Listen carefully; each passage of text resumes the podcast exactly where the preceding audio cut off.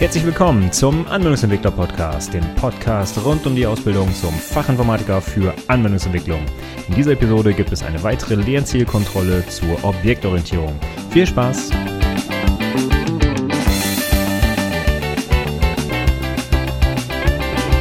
Hallo und herzlich willkommen zur 45. Episode des Anwendungsentwickler Podcasts.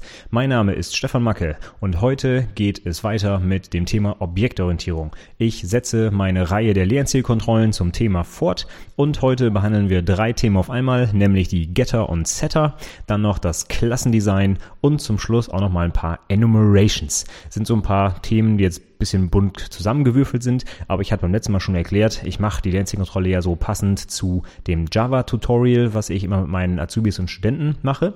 Und da ist das zufälligerweise jetzt die Reihenfolge, in der die das machen. Irgendwann nach der ersten eigenen Klasse äh, führe ich dann zum Beispiel die Enumerations ein und von daher passt das jetzt hier gerade rein. Deswegen ähm, ja, erzähle ich das heute. Hat also jetzt keinen großen Zusammenhang zwischen Klassendesign und Enumeration. Es passt einfach nur zeitlich ganz gut zusammen. Okay, steigen wir direkt ein mit Gettern und Settern. Beim letzten Mal hatten wir ja uns die Sichtbarkeitsmodifizierer angeschaut. Die sorgen ja dafür, dass wir das Geheimnisprinzip umsetzen können, nämlich dass die inneren Werte quasi unserer Klasse vor der Außenwelt verborgen bleiben.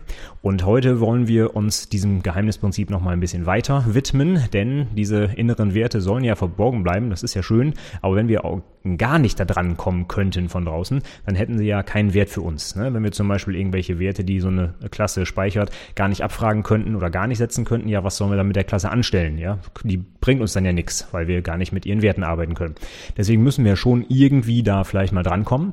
Und die Idee, wie man das jetzt macht, wie man das vernünftig macht in der Objektorientierung, ist, dass wir eben nicht einfach die Attribute zum Beispiel public machen und somit durch jeden lesend, aber auch schreibbar Zugreifer machen, sondern wir verwenden ein paar Methoden, die den Zugriff etwas genauer steuern können. Und diese Methoden nennt man Getter und Setter, je nachdem, was man mit ihnen macht. Entweder man gettet, oh Gott, oh Gott, ganz schreckliches Deutsch, entweder man ähm, ja, holt einen Wert von einem Objekt, das ist dann eben die Get-Methode, der Getter, oder man setzt einen Wert, das ist dann der Setter. Deswegen heißen die Methoden so. Und in der einfachsten Form machen die wirklich nichts weiter, als einen Wert zu setzen bzw. abzufragen. Jetzt kann man sich natürlich dann fragen, ja, wofür brauche ich denn einen Getter und Setter? Wenn die sowieso einfach nur sowas machen, wie zum Beispiel this Punkt Kilometerstand gleich Kilometerstand, beziehungsweise der Getter für Kilometerstand einfach nur return Kilometerstand macht, dann kann ich mir doch eigentlich auch die ähm, die Getter und Setter sparen oder nicht. Ich, oder ich könnte einfach direkt das äh, Attribut Public machen und habe ich ja das gleiche erreicht. Aber das ist eben nicht der Fall, denn wenn ich Getter und Setter benutze, kann ich zum einen steuern, welche Richtung erlaubt ist und welche nicht. Ich kann ja zum Beispiel einen Getter implementieren, aber einen Setter nicht. Damit kann ich also einschränken, dass geschrieben wird, aber das Lesen kann ich sehr wohl erlauben. Oder ich könnte zum Beispiel auch die Sichtbarkeit der beiden Getter und Setter unterschiedlich gestalten. Ich könnte zum Beispiel sagen, alle abgeleiteten Klassen, die dürfen setzen, also mache ich den Setter zum Beispiel Protected und den Getter mache ich Public, ja, den darf jeder benutzen. Oder ich mache den Setter sogar Private, dann kann nur die Klasse selber irgendwas setzen, aber niemand anderes kann es halt ähm, ja, mit irgendwelchen ungültigen Werten setzen oder sowas. So, das ist jetzt also erstmal die Einführung. Getter und Setter sind nichts weiter als Methoden zum Lesen und Setzen von Instanzvariablen. Mehr machen die eigentlich nicht. Und was jetzt die Vorteile sind von Gettern und Settern, den einen haben wir gerade angesprochen. Ich kann also unterschiedliche Sichtbarkeit implementieren oder ich muss die auch einfach gar nicht implementieren. Ich könnte zum Beispiel sagen, den Getter biete ich an, aber den Setter nicht. Ja, das heißt, ich kann wirklich nur lesend auf das Objekt zugreifen und das ist vielleicht auch gar nicht schlecht. Gerade wenn wir heutzutage daran denken, dass wir immer mehr parallele Software haben, die also nebenläufig läuft dann ist es gar nicht so schlecht, wenn man bei Objekten bestimmte Werte gar nicht setzen kann. Denn wenn mehrere Threads zum Beispiel parallel versuchen, einen Wert zu setzen, dann kann es ganz schnell Probleme geben. Und wenn wir unsere Klassen so modellieren, dass sie einfach rein lesbar sind und wir gar nicht von draußen was setzen können, dann haben wir da deutlich weniger Probleme, nämlich um genau zu sein, eigentlich gar keine. Deswegen kann es durchaus sinnvoll sein, Objekte so zu bauen, dass man nur Attribute von ihnen lesen kann, aber nicht schreiben. Das heißt dann auch, dass sie immutable sind auf Englisch, ja, also unveränderbar. Ein schönes Beispiel für so eine Klasse, von der man nur lesen kann, sie aber nie wieder ändern kann, ist ganz einfach in Java der String.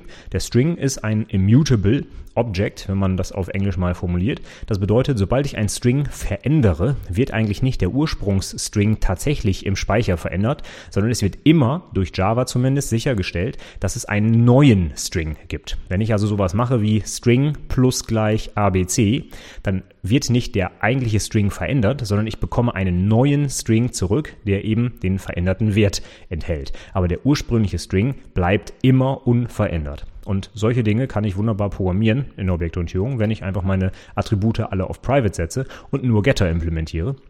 Dann habe ich nämlich sichergestellt, dass keiner von draußen die Werte ändern kann. Fertig. So, jetzt müssen wir trotzdem noch überlegen, was für einen weiteren Vorteil jetzt Getter und Setter haben. Das kann man jetzt mal ein bisschen aufteilen. Die Getter haben zusätzlich noch die Möglichkeit, weil es ja eine Methode ist, die ich da implementiere, dass ich da eben Logik reinbauen kann. Und ein Beispiel, was ich dann immer anführe, ist sowas wie, ich habe einen Wert, den äh, merkt sich das Objekt gar nicht, zum Beispiel in einer Instanzvariablen, sondern der wird erst zur Laufzeit berechnet. Ganz einfaches Beispiel, ich habe eine Klasse Person und da habe ich eine Methode get Alter. Jetzt kann sich die Person natürlich ihr Alter merken, aber sie kann es auch einfach zur Laufzeit berechnen. Wenn zum Beispiel die Person das Geburtsdatum gespeichert hat, kann ich einen Getter fürs Alter anlegen, ohne dass diese Person sich das Alter merken muss. Sie kann es einfach zur Laufzeit aus dem heutigen Datum und ihrem Geburtsdatum berechnen. Das wäre ein Vorteil von Gettern. Das kann ich auf keinen Fall tun, wenn ich halt ein reines Attribut benutze, weil das keine Logik enthalten kann. Das gleiche beim Setter. Auch da kann ich Logik implementieren. Und was wäre jetzt das klassische Beispiel da?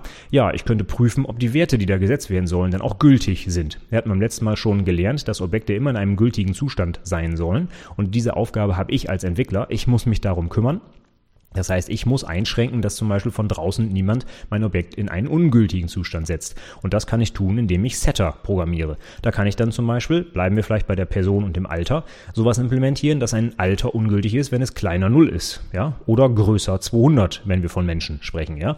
Dann heißt, das heißt, da könnte ein Setter also so aussehen, dass ich ein neues Alter reinbekomme als int und als erstes geprüft wird, dass das Alter eben auch gültig ist. Also wenn das Alter kleiner ist als 0 oder größer als 200 meinetwegen, dann wird halt eine Exception geworfen oder das alte wird einfach nicht gesetzt oder wie auch immer, was ich da halt machen will in meinem Programm. Und diese Möglichkeit habe ich eben nicht, wenn ich das Attribut einfach public mache. Also, kurz zusammengefasst, Getter, da kann ich zur Laufzeit auch einfach was berechnen, dann spare ich mir das Speichern irgendwelcher Werte. Und beim Setter kann ich zusätzlich noch prüfen, ob die übergebenen Werte gültig sind und damit sicherstellen, dass mein Objekt in einem gültigen Zustand bleibt. Damit haben wir das Thema Getter, Setter eigentlich schon abgearbeitet.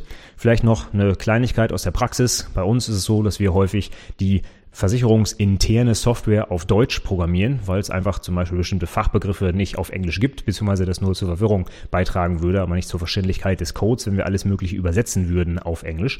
Deswegen hat man dann, wenn man auf Deutsch programmiert oder auch in irgendeiner anderen Sprache, immer das Problem, diese Getter und Setter zu benennen. Denn es ist halt so schön etabliert, dass man sie halt Get und Set irgendwas nennt, aber dann kommt man halt auf solche Methodennamen wie zum Beispiel Get Kilometerstand. Und das ist natürlich irgendwie von der Lesbarkeit her hässlich. Da ne? habe ich halt zwei Sprachen gemischt. Ich persönlich würde die, äh, die Methoden trotzdem mit get und set beginnen lassen, denn eine deutsche Übersetzung habe ich noch nicht so richtig gefunden, die mir gut gefällt. Man könnte zum Beispiel get mit gib übersetzen, aber das finde ich irgendwie doof. Gib Kilometerstand, ja? Oder sowas wie gib Kilometerstand zurück hm, finde ich auch doof. Eher mittlere Kilometerstand finde ich auch blöd. Das hört sich immer so an, als ob irgendwas berechnet wird, ja. Also das passt irgendwie nicht so richtig. Set und Sätze würde vielleicht funktionieren, ne? Sätze, Kilometerstand, okay. Aber wenn das mit Get irgendwie nicht so richtig hinhaut, also ich finde das irgendwie doof. Und ich finde auch, dass man irgendwie den Methoden ansehen sollte, dass es Getter und Setter sind. Deswegen, meiner Meinung nach, sollte man die trotzdem Get und Set nennen und dann halt eben mit dem deutschen, beziehungsweise in welcher Sprache man auch immer arbeitet, Wort dann dahinter. So, jetzt kommen wir mal ein bisschen weg vom konkreten Code, Getter, Setter, Methoden, Attribute und so weiter und werden mal ein bisschen abstrakter. Das nächste Thema ist nämlich das Klassendesign. Und da habe ich einfach mal eine Frage aufgeschrieben, was sind denn so ein paar grundlegende Regeln beim Schreiben von Klassen? Worauf sollte ich vielleicht achten, wenn ich objektorientiert programmiere? Was soll ich mal mein, bei meinen Klassen machen und was nicht? Und das erste, was ich immer anführe, ist, dass eine Klasse nur eine einzige Aufgabe haben sollte. Das nennt man auf Englisch auch gerne das Single Responsibility Principle. Das heißt, die Klasse hat nur eine Zuständigkeit, eine Verantwortung. Und das ist deswegen eine tolle Regel, weil ich so immer weiß, wo ich etwas ändern muss. Stellen wir uns mal eine Klasse vor, die nicht nur eine einzige Aufgabe hat. Hm, ganz blöd, sowas wie einen Dateileser, der auch gleichzeitig was schreiben soll. Also nennen wir ihn mal Dateimanager. Das ist übrigens gleich schon mal ein super Beispiel für einen schlechten Klassennamen, denn wenn ich solche Wörter benutze, die völlig nichtssagend sind, wie zum Beispiel Manager oder Verwalter, ja, oder am besten noch Utility, ja, das ist noch das Schlimmste, ja. Wenn ich so eine Klasse sehe, dann weiß ich schon, die macht mehr als eine Sache.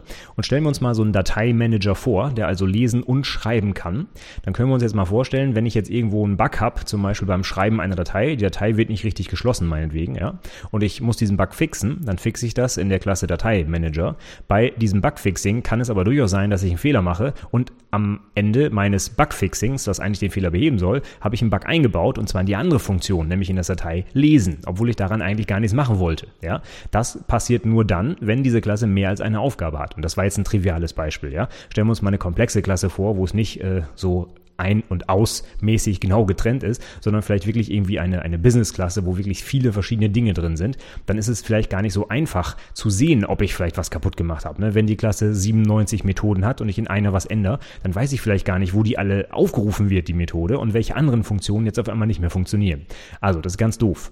Außerdem erhöht das die Wiederverwendbarkeit, wenn eine Klasse nur eine Aufgabe hat, dann kann ich die nämlich einfach nehmen und vielleicht mit anderen Klassen zusammenstöpseln, um eine neue Funktionalität zu bauen.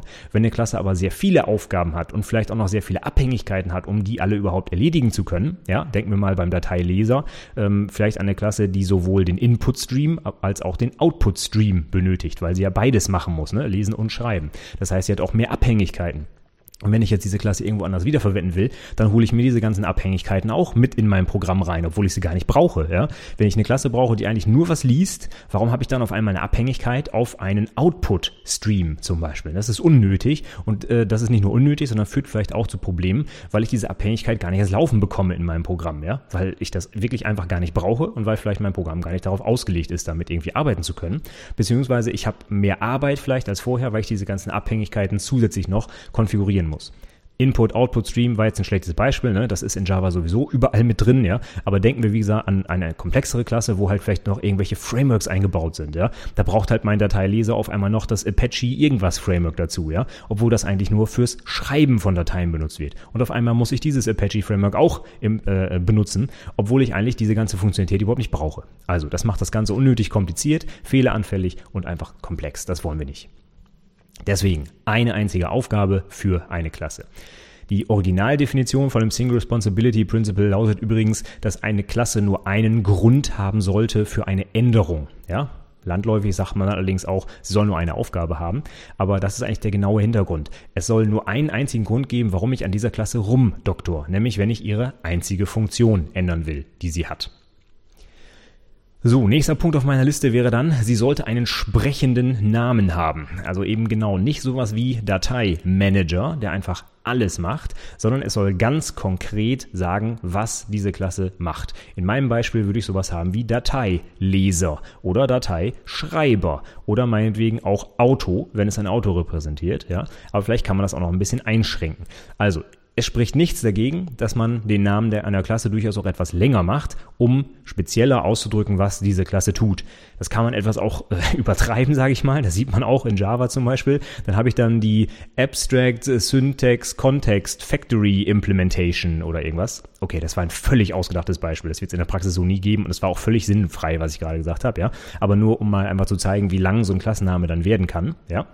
Dann habe ich mal ein Beispiel aus der Praxis, das ich selber programmiert habe. Das war der Block sammelnde Datensatzschreiber. Ja, das war also ein, ein Schreiber, und zwar hat er einen Datensatz geschrieben und er hat nicht einfach so eingeschrieben, sondern er hat bestimmte Blöcke gesammelt. Das heißt, das ist ein wirklich sehr spezieller Name und es gibt zum Beispiel auch den Datensatz sammelnden Datensatzverarbeiter. Ja, ich, um das zu erklären, was das Ding macht, äh, will ich jetzt nicht so weit ausholen hier, ja. Aber nur um zu zeigen, die Namen können also sehr speziell sein und werden durchaus auch ein bisschen länger. Aber das macht auch nichts, denn kein Mensch muss die eintippen, ja. Das können wir alles durch äh, IntelliSense in C-Sharp zum Beispiel oder in Eclipse mit der Codevervollständigung und so weiter hinbekommen, ja.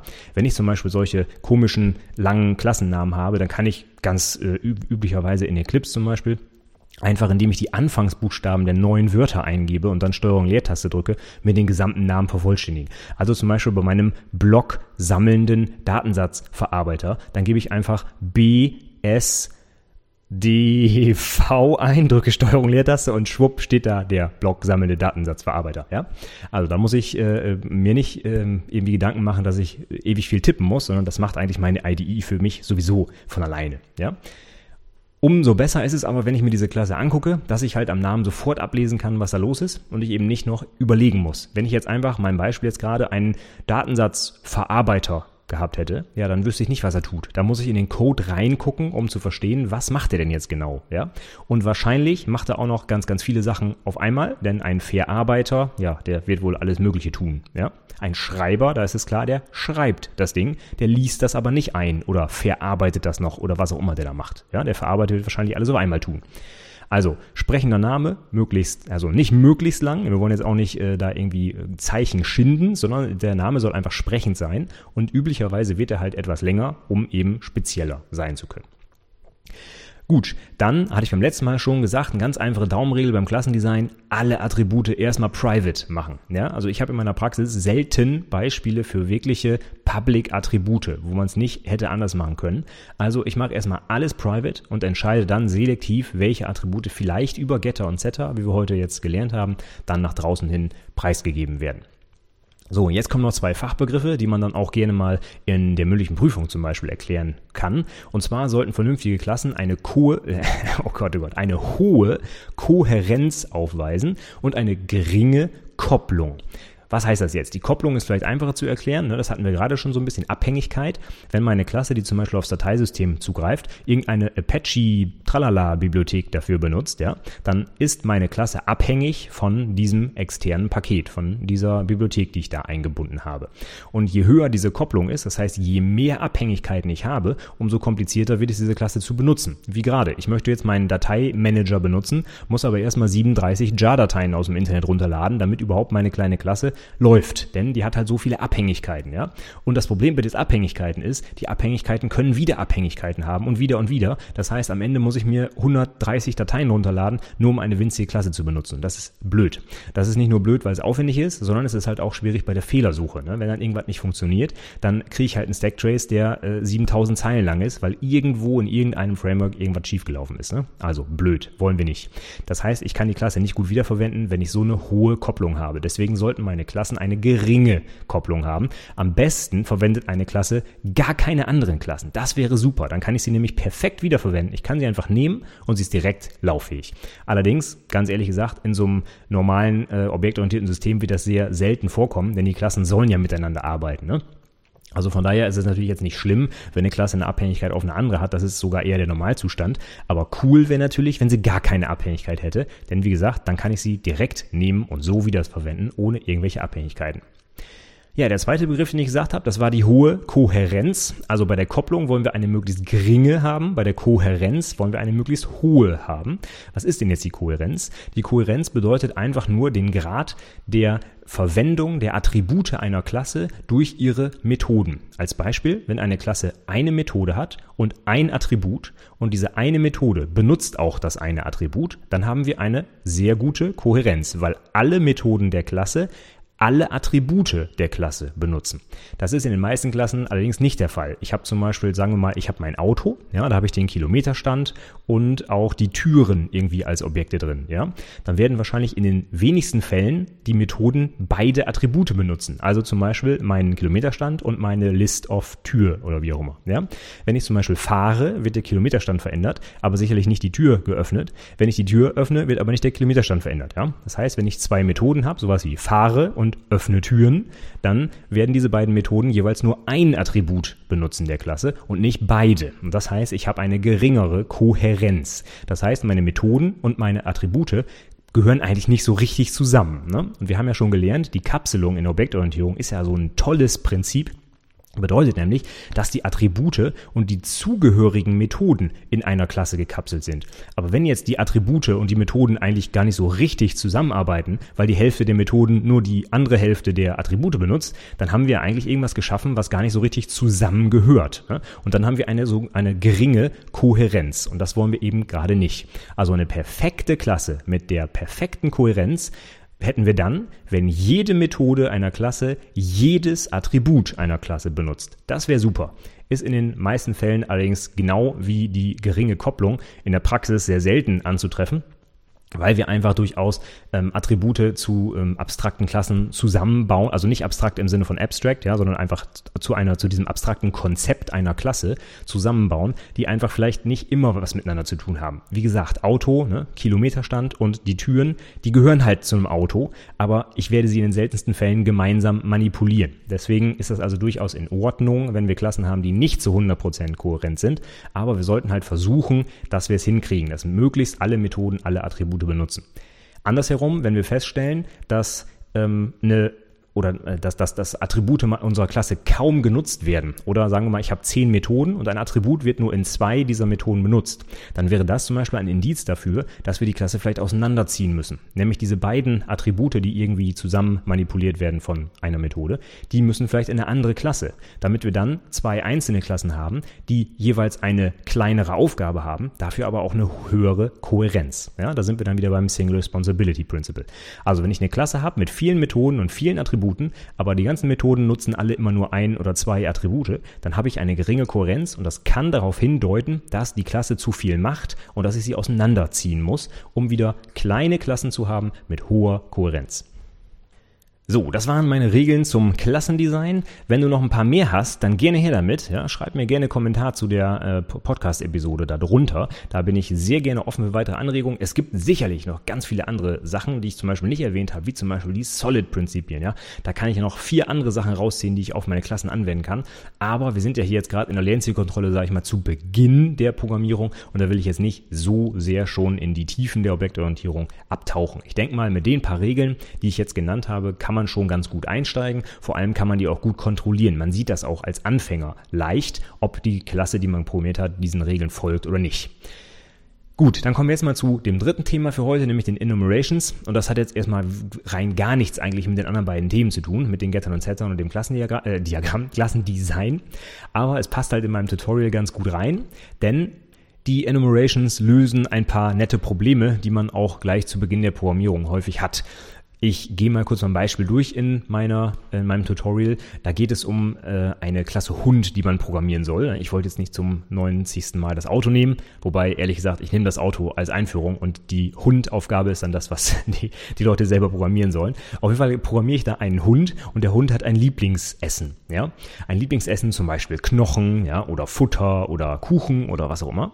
Und jetzt kann man dieses äh, Lieblingsessen in so einer Klasse natürlich einfach als String speichern. Ne? Da kann ich natürlich alles Mögliche da eingeben. Dann kann ich dem Hund aber auch als Lieblingsessen nicht Knochen setzen, sondern zum Beispiel Knachen, weil ich mich leider vertippt habe. Ja? Das heißt, dann ist das Lieblingsessen des Hundes auf einmal kein gültiges Essen mehr, sondern ein String mit einem Rechtschreibfehler drin.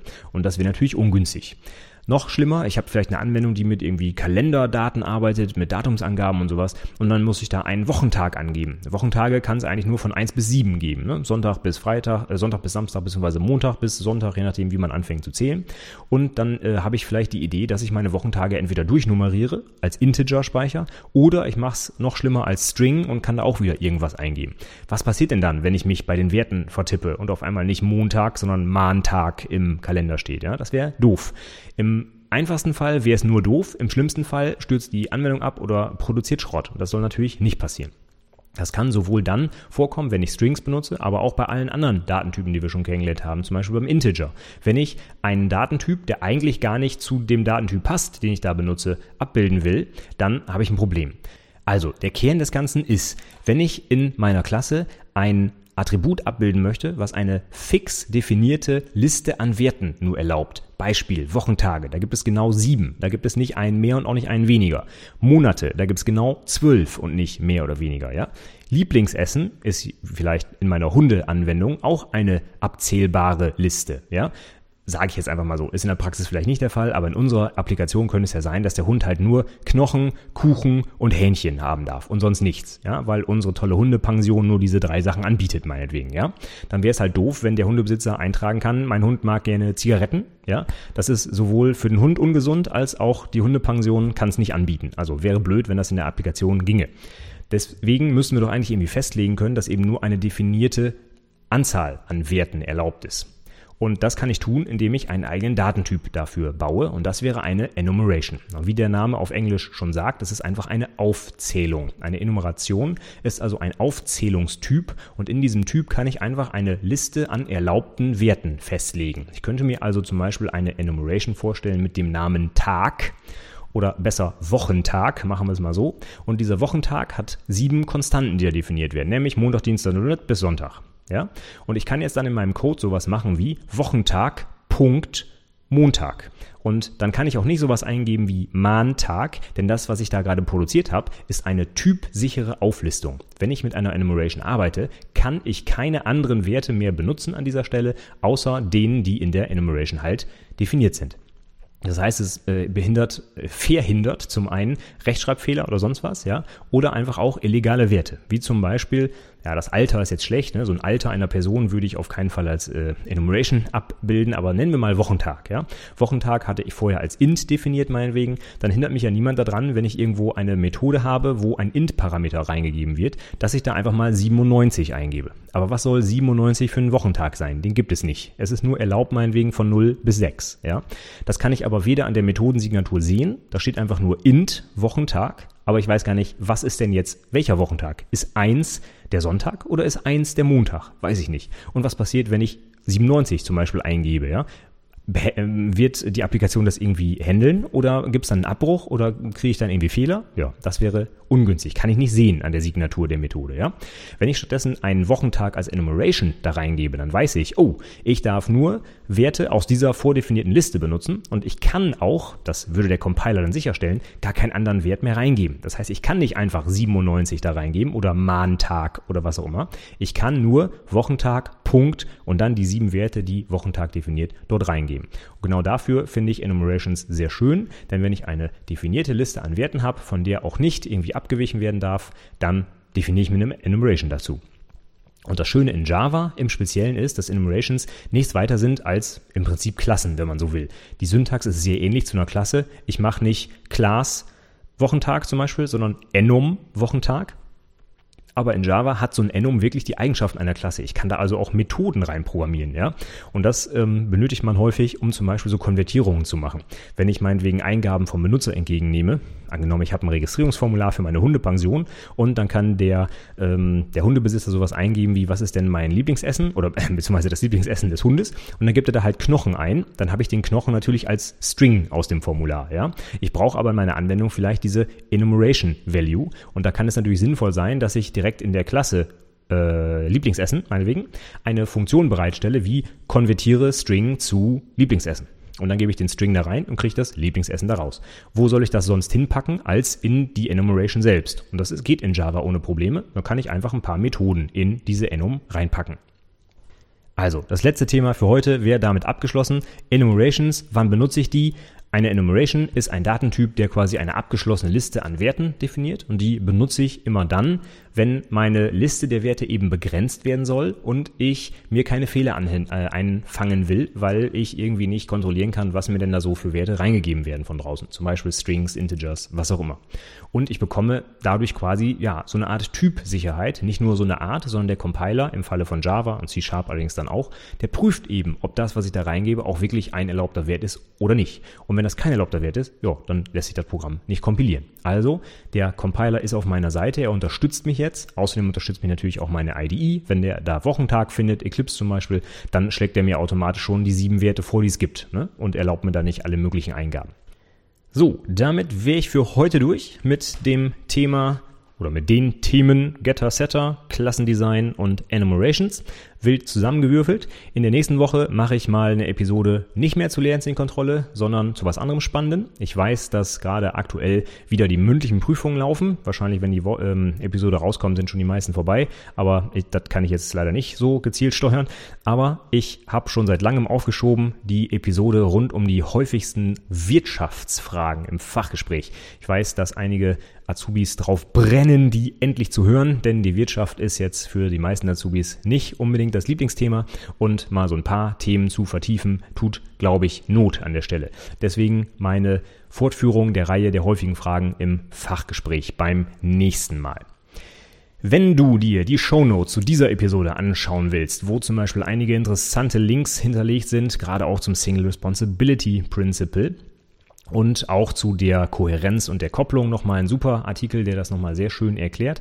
Dann geh doch einfach auf anwendungsentwicklerpodcast.de slash 45, also 4 und 5, die beiden Ziffern, um zu dieser 45. Episode die Shownotes, die Links und die Literaturempfehlungen anzuschauen. Literaturempfehlungen, wie eigentlich immer bei den LZKs, sind wieder die Einführung in Java bzw. die Java-Insel aus dem Rheinwerk Verlag. Aber zu dieser Episode ganz konkret empfehle ich dir auch Clean Code von Bob Martin. Von dem habe ich auch einen super Artikel verlinkt, wo er das Single Responsibility Principle erklärt. Der gilt quasi so, ja, wie soll man sagen, nicht als der Erfinder dieser Prinzipien, aber er war so der Erste, der mal schön auf den Punkt zusammengefasst hat und aufgeschrieben hat. Und in Clean Code, das ist eigentlich so meine Programmiererbibel, die gehe ich jetzt auch bei meinen Azubis nochmal einmal durch und werde das auch selber nochmal lesen, weil es schon ein paar Jahre her ist, dass ich das getan habe. Und da stehen so viele knackige, prägnante und äh, praxisnahe Tipps einfach drin für die Programmierung, auch egal egal in welcher Programmiersprache oder welchem Paradigma man unterwegs ist, dass ich das einfach unbedingt empfehlen kann. Gerade zu dem großen Bereich Klassendesign, wo ich jetzt nur, sage ich mal, so oberflächlich ein paar Regeln vorgestellt habe, kann man aus dem Buch noch einiges rausziehen. Gerade auch für Anfänger. Das ist wirklich für Programmierer jeglicher Couleur geeignet. Und deswegen ist das für diese Episode meine absolute Leseempfehlung. Wenn du schon auf der Seite bist, dann schau dir doch noch mal zwei Artikel an. Letzte Woche habe ich nämlich auf der Seite noch einen etwas umfangreicheren Artikel zum Thema Handouts bei der Projektpräsentation geschrieben. Kurze Zusammenfassung. Lass das Handout weg. Es ist Schrott. Warum kannst du im Blog nachlesen? Und mein Link der Woche beim letzten Mal war eine schöne Liste mit Tipps rund um die Gestaltung professioneller Präsentationen vom Lead Designer von TED. Ich weiß nicht, ob du TED schon kennst, TED.com, TED ja, wie der Film mit dem Bären, den ich jetzt aber nicht meine, sondern Technology Entertainment Design heißt es, glaube ich, oder Technology Education Design, ich weiß es selber nicht. Auf jeden Fall ted.com. Da gibt es einen Haufen an super geilen Präsentationen, die alle maximal 17 Minuten lang sind und damit kann man sich den ganzen Tag zudröhnen und wirklich coole, interessante, spannende Wirtschaftsthemen, Technikthemen, alles Mögliche sich anschauen auf Weltklasse-Niveau. Und der Lead Designer von dieser ähm, Non-Profit-Organisation, die dahinter steht, hat ein paar coole Tipps gegeben, wie man wirklich anspruchsvolle, nicht anspruchsvolle, ansprechende Präsentationen gestaltet. Und ich denke, da kann man auch als Prüfling ganz viel rausziehen. Deswegen habe ich es letzte Woche verlinkt. Schau doch mal rein. Vielleicht sind auch für dich noch ein paar nette Tipps dabei, wenn du irgendwann mal was präsentieren musst. Könnte ja durchaus mal vorkommen.